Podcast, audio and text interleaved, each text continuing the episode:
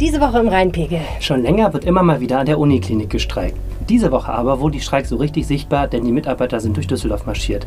Wir fragen, wie die Chancen auf eine Lösung des Konflikts stehen. Er ist der Sonnenkönig von Ostwestfalen, der Herr der Spielhallen.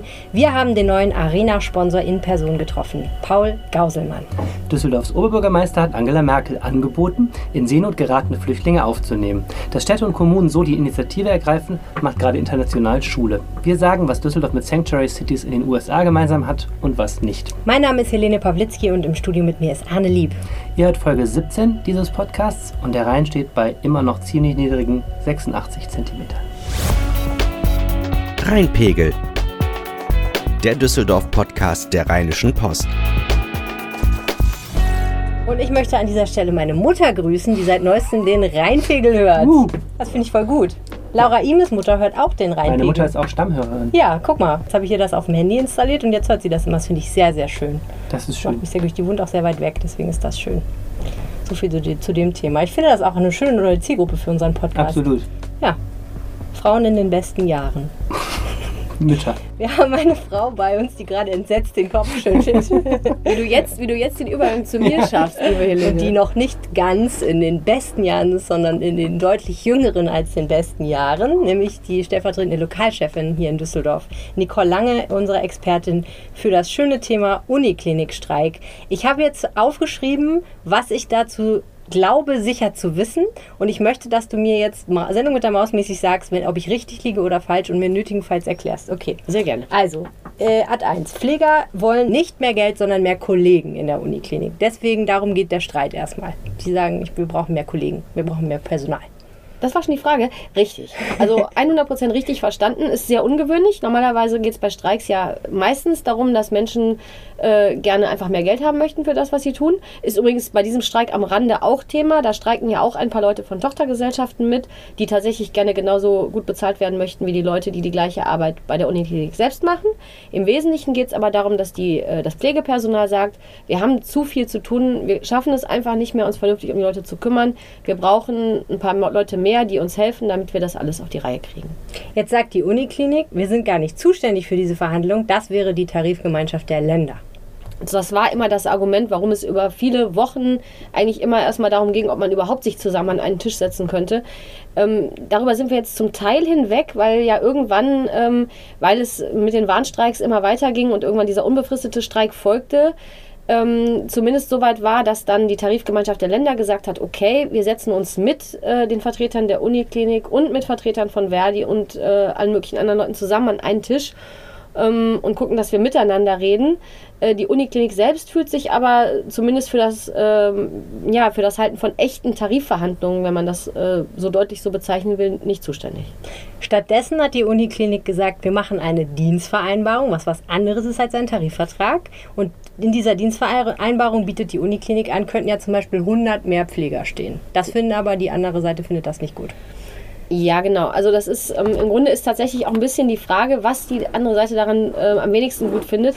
Ob das wirklich diese Zahl ist oder ob nicht die Tatsache, dass es sich tatsächlich ähm, um eine Dienstvereinbarung handeln soll und nicht um ähm, einen wirklichen Tarif, äh, Tarif, eine wirkliche Tarifeinigung, ähm, ob das der eigentliche Knackpunkt ist. Also äh, am äh, Donnerstagmorgen haben ja wieder äh, einige Leute demonstriert äh, von der Uniklinik vor der Staatskanzlei. Da wurde sehr deutlich, dass denen auch die Zahl nicht so richtig gut gefällt. Also die sagen 30 Leute in diesem Jahr neu und insgesamt 100 ist eigentlich einfach zu wenig, wenn man bedenkt, wie viele Stationen wir haben und was das dann wirklich für die Schichten bedeutet.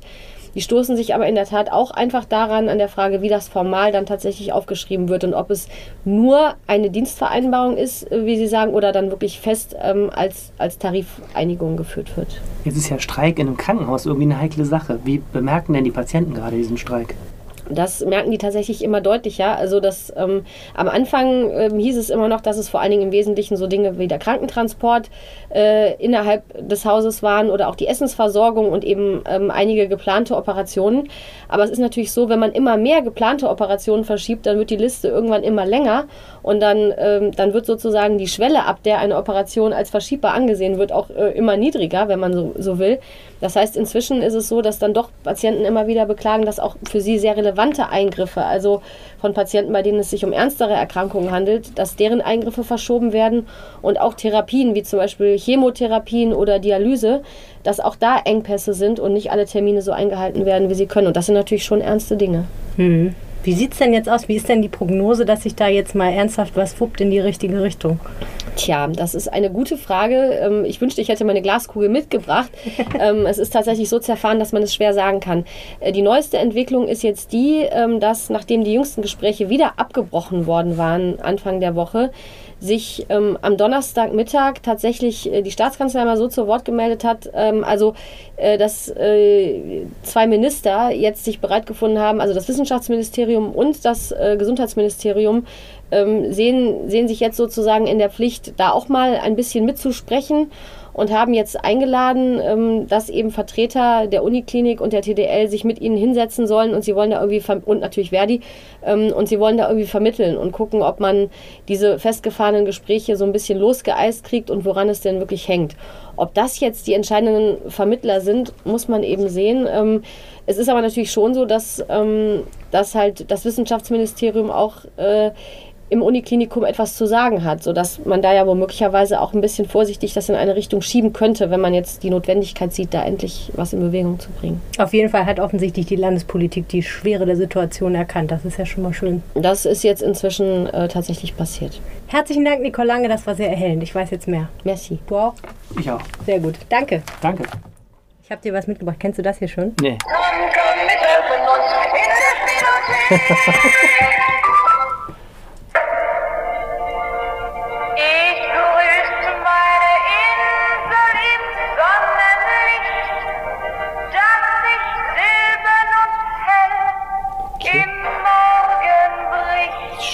Schöne Mini-Jukebox hast du dir jetzt geholt.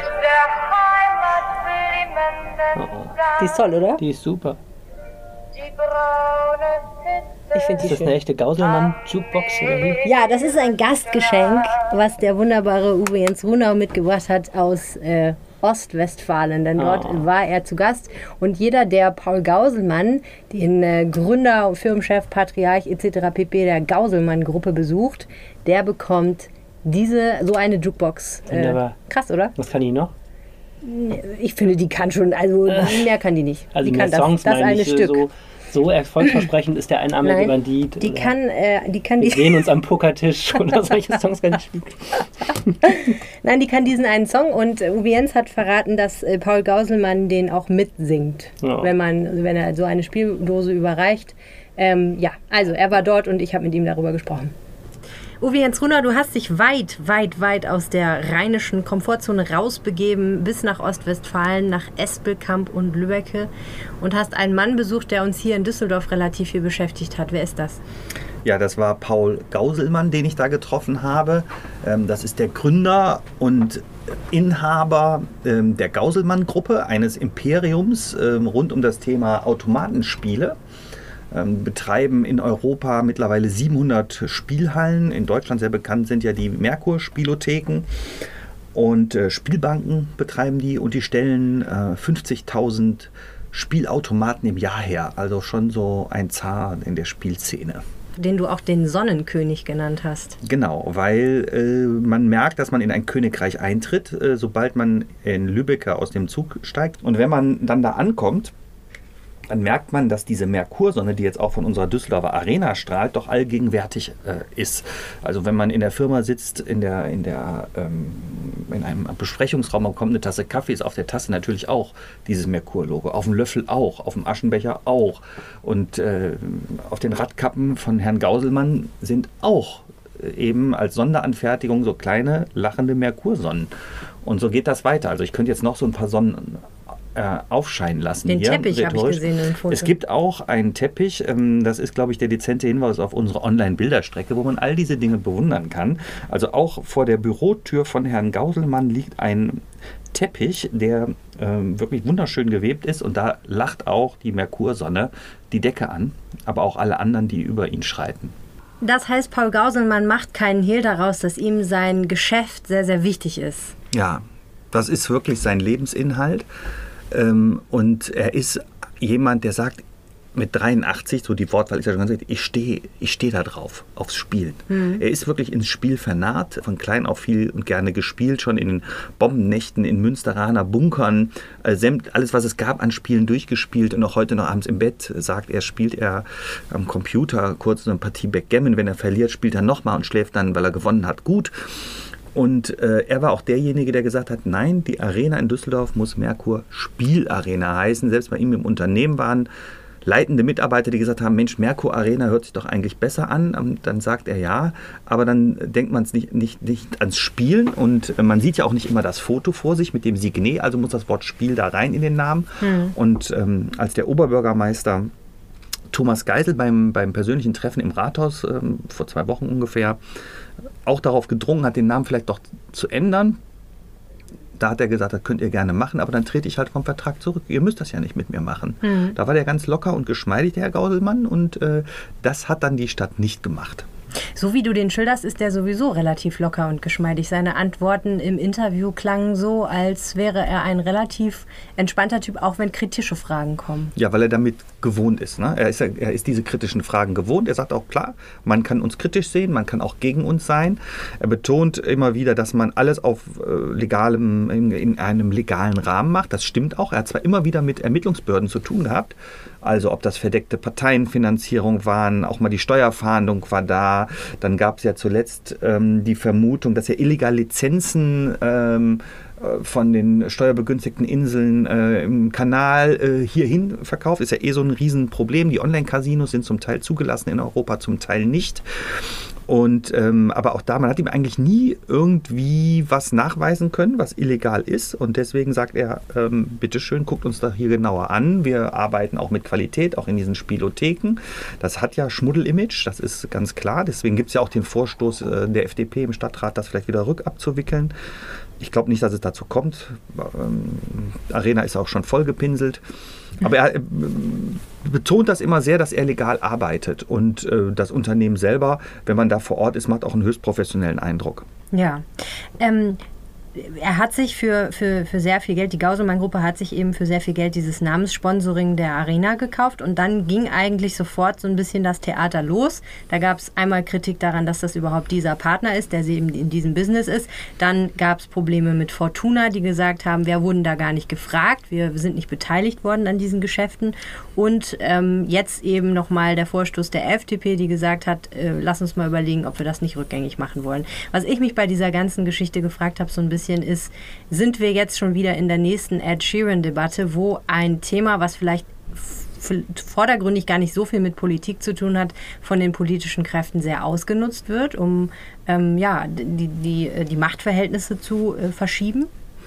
2020 gibt es eine Kommunalwahl und äh, was wir immer haben, ist, dass an den Flügeln äh, unserer Ratsmehrheit natürlich äh, ja die Kräfte ähm, erprobt werden und äh, die ganze äh, Koalition dehnt sich auch immer mehr. Ähm, also die Grünen finden es ja auch nicht toll. Die finden halt nicht toll, wie es gelaufen ist. Die FDP sagt, wir finden es doof. Äh, Man sollte es rückabwickeln. Die SPD ist so in der Mitte dieser drei Koalitionäre und verhält sich da relativ still, sagt so, naja, wir finden es auch nicht so toll. Die SPD, äh, die CDU als größte Ratsopposition sagt jetzt auch nicht, rückelt äh, das wieder ab, ähm, wickelt das wieder ab. Ähm, es hat ja auch eigentlich einen einstimmigen Beschluss im Aufsichtsrat dazu gegeben, der, was man wirklich wissen muss, eigentlich das gar nicht hätte äh, entscheiden müssen. Es hätte gar keinen politischen Beschluss gebraucht, äh, sondern die Geschäftsführung der Arena Besitzgesellschaft mit Herrn Hinsche und mit Herrn Drill letztlich, der Burkhard die live Hinsche auch ist der Stadtdirektor Stadtdirektor und, und- gleichzeitig Geschäftsführer der Immobilien, ähm, der Eigentumsgesellschaft der Arena. Ja. Und Michael Brill ist der Chef von Die Live, die Live und ähm, er bespielt ja die Arena letztlich. Er ist dann, dann der Geschäftsführer, die Konzerte, aber auch mit Fortuna muss er die Verträge machen. Und äh, die beiden hätten das auch im Alleingang so entscheiden können. Sie haben auch empfohlen, dass man doch den Vertrag mit Gauselmann abschließen soll, einfach weil er mit Abstand das beste Angebot abgegeben hat, rein finanziell. 3,75 Millionen Euro. Ungefähr 2 Millionen maximal waren es eben bei Orthomol, die ja Trikotsponsor waren im äh, Vorjahr. Und da haben die gesagt, mach das. Ne? Das ist eigentlich am besten, weil auch 550.000 Euro, ein großer Teil, also, also relativ großer Teil dieses Geldes auch für Sportvereine drauf geht ne? oder abgegeben wird. Für die DEG, Fortuna nicht, aber dann viele andere Vereine. Ja. Eine wichtige Frage, die sich uns noch stellt, ist, ähm, erwartet Paul Gausemann irgendwelche Gegengeschäfte für dieses Sponsoring? Denn in Düsseldorf wird ja derzeit ähm, gegen Spielhallen mehr oder weniger vorgegangen. Und die Frage ist natürlich, äh, wird da irgendwie auf der anderen Seite bei Merkur erwartet, ähm, dass man da jetzt ein bisschen vorsichtiger vorgeht als die Stadt?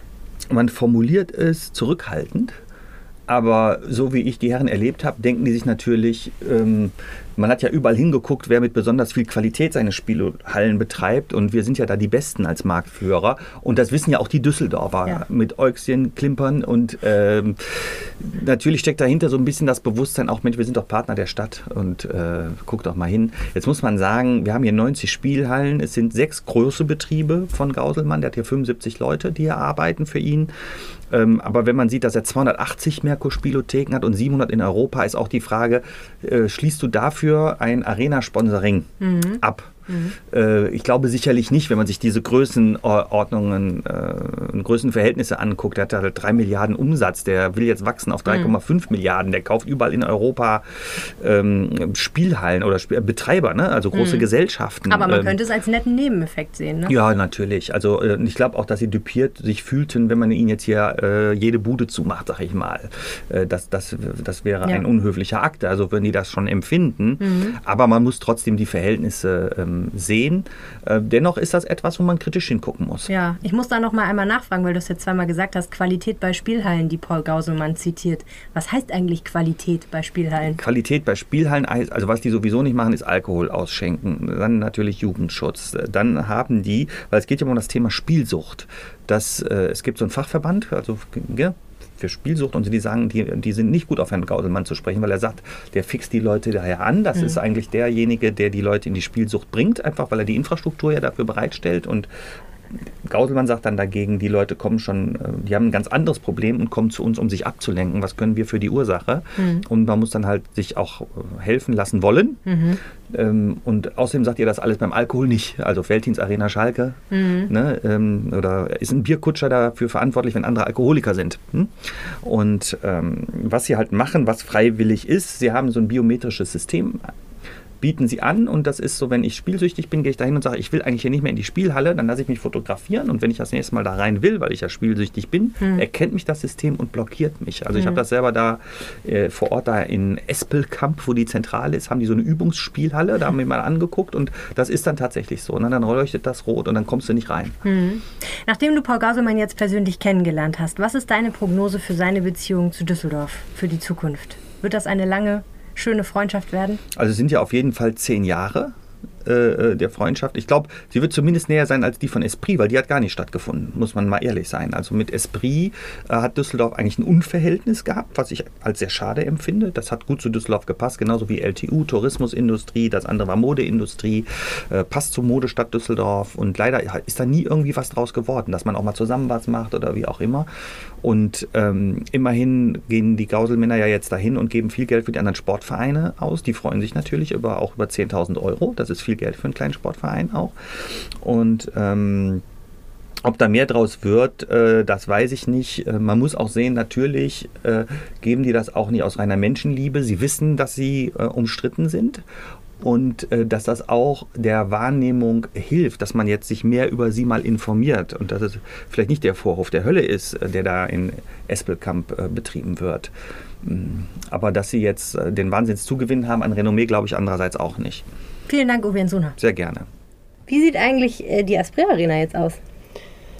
Ähm, Kürzlich gar nicht mehr vorbeigefahren. Nee, ne? ich habe es auch noch nicht geguckt. Eben hat die, also jetzt am Donnerstag haben die ihr ähm, Logo bei Facebook geändert, also von Esprit Arena in äh, ja, der Wikipedia-Eintrag heißt auch Und das anders. sah echt, also mal ehrlich, das sah echt nicht schön aus. Irgendwer schrieb drunter äh, im Facebook-Kommentar, jetzt gebt ihr 3,75 Millionen im Jahr aus dafür und lasst den Hausmeister das Logo designen und so ein bisschen so in diese Richtung. äh, Es war sehr, Zart. ich fand, also ich konnte es verstehen, es war irgendwie eine sehr billig anmutende, fand ich jetzt äh, so Computerschrift und so, also ein optisches, ein optischer Leckerbissen ist das auf dieser Arena. Also ich fremdel da immer noch so ein bisschen Ja. mit. Ich meine, ich habe ja, wir haben ja schon mal drüber geredet. Ich meine, ich will ja diesen Sponsor gar nicht jetzt kategorisch ausschließen, aber es ist schön ist das nicht.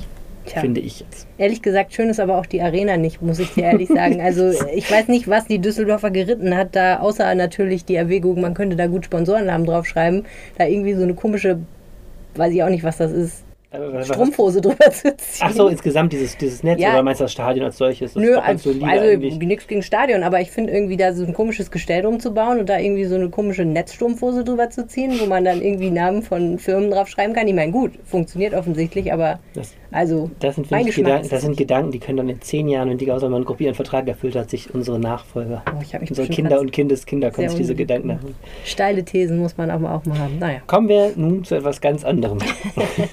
Eine schöne Überleitung. Das war die beste Überleitung in der Geschichte der Moderation. Und Düsseldorf ist ja sehr vieles schon gewesen, eine Modestadt, Musikstadt, äh, Kulturstadt und jetzt ist Düsseldorf auch noch eine Sanctuary City oder Solidarity City. Fast. Es ist nicht ganz so weit gekommen bisher. Aber du kannst uns vielleicht erstmal erklären, was sich hinter diesem Begriff verbirgt. Ja, das kann ich machen. Also vielleicht zur Vorgeschichte. Ähm, was ja viele wahrscheinlich mitbekommen haben, was ja sozusagen bundesweit Schlagzeilen gemacht hat, ist, dass die Oberbürgermeister von Düsseldorf, Köln und Bonn gemeinsam einen offenen Brief an Angela Merkel geschrieben haben. Äh, und äh, an diesem Brief an die Bundeskanzlerin steht eben drin, wir möchten ein Zeichen für Humanität setzen. Wir finden es ganz furchtbar, dass seit Beginn des Jahres sehr, sehr viele Menschen ich im weiß, Mittelmeer Juni, ertrunken Juni sind. waren 630 steht in dem Ja, also monatlich und monatlich Hunderte und seit Beginn des Jahres Tausende Menschen im Mittelmeer ertrunken sind. Ähm, ähm, wir möchten dagegen ein Zeichen setzen und zwar indem wir sagen, ähm, wir würden uns bereit erklären, Menschen, die im Mittelmeer Not geraten sind, bei uns aufzunehmen. Denn das Problem ist ja, dass es eben keine europäische Lösung bisher gibt. Also es äh, gibt immer wieder Streit darum, wenn äh, in Seenot gerettete Flüchtlinge auf ähm, Booten von Flüchtlingen, von Organisationen, von NGOs äh, landen, äh, die keinen Hafen finden, in dem sie anlaufen können, weil eben alle Länder im Mittelmeer, bis auf Spanien, relativ kategorisch sagen, kommt uns nicht in die Tüte. Malta möchte nicht, ähm, Italien möchte schon gar nicht. Ähm, und äh, ja, die Problematik besteht weiter und äh, die Oberbürgermeister dieser Städte, die ja jetzt nicht am Meer liegen, haben eben gesagt, okay, wenn es irgendwie hilft, würden wir ein paar Flüchtlinge aufnehmen, weil wir mittlerweile ja wieder Kapazitäten haben, weil es eben Flüchtlinge gibt, die bei uns jetzt nicht mehr untergebracht sind. Aber letztlich, so wie ich es gelesen habe, diesen, diesen Brief, ähm, es gibt ja keine konkrete Verpflichtung, da Nein. steht jetzt nicht 200 bis so und so, ähm, sondern da steht, im Grunde heißt es, äh, an uns soll es nicht scheitern, an unserer Richtig. Bereitschaft zu helfen und wir mm, können nicht mit ansehen sozusagen, dass nur weil es keine europäische Lösung gibt, was mit den Menschen passieren soll, Ja. ähm, jetzt nicht mehr, nicht mehr gerettet wird. Genau, also die Frage, ob überhaupt tatsächlich auf diesen Brief hin Flüchtlinge kommen und bei uns in Düsseldorf wohnen, äh, ist überhaupt nicht beantwortet und es gibt keine konkreten Pläne oder so. Die Bundeskanzlerin hat auch jetzt nicht gesagt, super, ich habe hier gerade 500 in der Ecke rumstehen, die könnt ihr ja unter euch aufteilen oder so, sondern äh, das war jetzt erstmal ein Signal und ich glaube, der Gedanke dahinter ist auch so ein bisschen ein strategischer, zu sagen, äh, vielleicht bringt das ja die Verhandlungen auf europäischer Ebene auch voran, wenn wir sagen, wir wären bereit, ein Stück vom Päckchen zu tragen. So, ne? Also Deutschland zieht sich nicht ständig aus der Verantwortung und zeigt mit dem Finger auf andere und sagt, hier, äh, Italiener, bitte kümmert euch mal, ist ja schließlich euer Mittelmeer, sondern äh, so. Ähm, das ist erst ja mal- erstmal ein guter Gedanke so. Und man muss sagen, es war eine Aktion, ist jetzt auch schon eine Weile her wieder, die äh, extrem viel Nachhall gefunden hat. Ne? Ja. Andere Bürgermeister, Oberbürgermeister sahen sich unter Druck, ähm, auch teilweise in ihren Städten Genau. von, der, von der Politik gesetzt, äh, entweder zu sagen, wir schließen uns an. Ich Ja. meine, Stuttgart hat sich angeschlossen. Ich meine, Also es gab ja auch schon vorher Städte, die gesagt haben, wir haben überhaupt gar kein Problem damit, noch mehr Leute aufzunehmen. Das war jetzt nicht in konkret in Bezug auf Seenotgeräten geraten, aber zum Beispiel die Gemeinde Altena im Sauerland in Nordrhein-Westfalen hat ja auch schon früher gesagt, Herr mit den Leuten, wir können hier frisches Blut super gut gebrauchen. Wir haben eh Probleme damit, äh, alle unsere Jobs zu besetzen und so weiter und haben Wohnungen über. Also das ist überhaupt kein Thema. Ähm, und ja, das ist international, also hat sogar international irgendwie Aufmerksamkeit bekommen und ich habe mit dem Büro des Oberbürgermeisters auch mal deswegen telefoniert, weil Oberbürgermeister Thomas Geisel von der SPD hat dann eben im SPD-Parteiblatt Vorwärts mal gesagt, ja, das hat schon sehr viel Nachhall gefunden. Viele Briefe sind bei mir angekommen, leider auch Morddrohungen.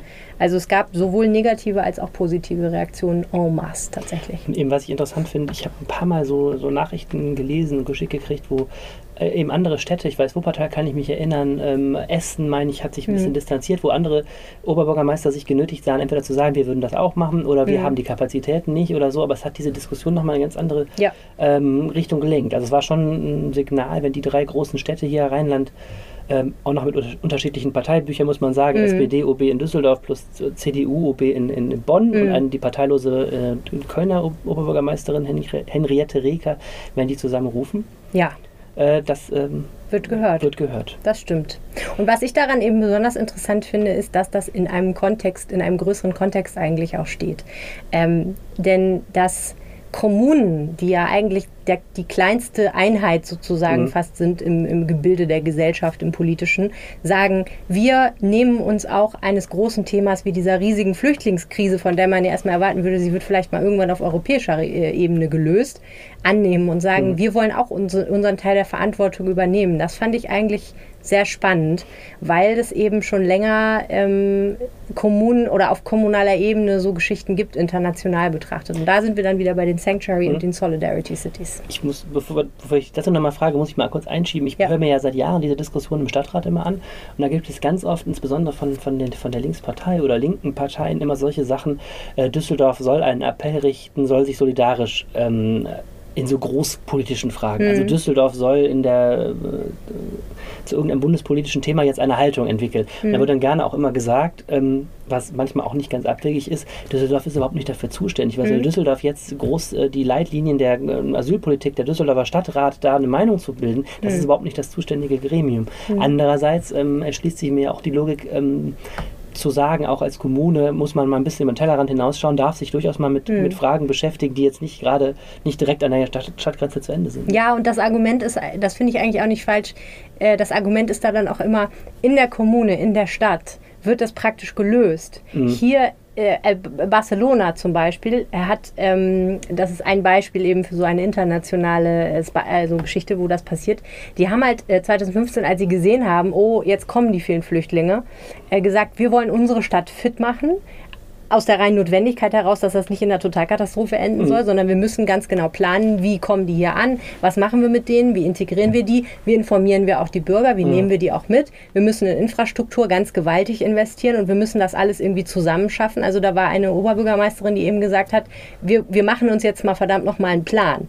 Und ähm, weil, weil es eben so ist, äh, diese Probleme können vielleicht politisch auf europäischer Ebene gelöst werden, aber also die Staaten entscheiden darüber, aber auf Stadtebene passiert das. Auf Stadtebene werden die Leute integriert. spüren. Genau. Hier sorgen wir dafür, dass die Leute friedlich zusammenleben, auch wenn sie unterschiedliche Kulturen mitbringen.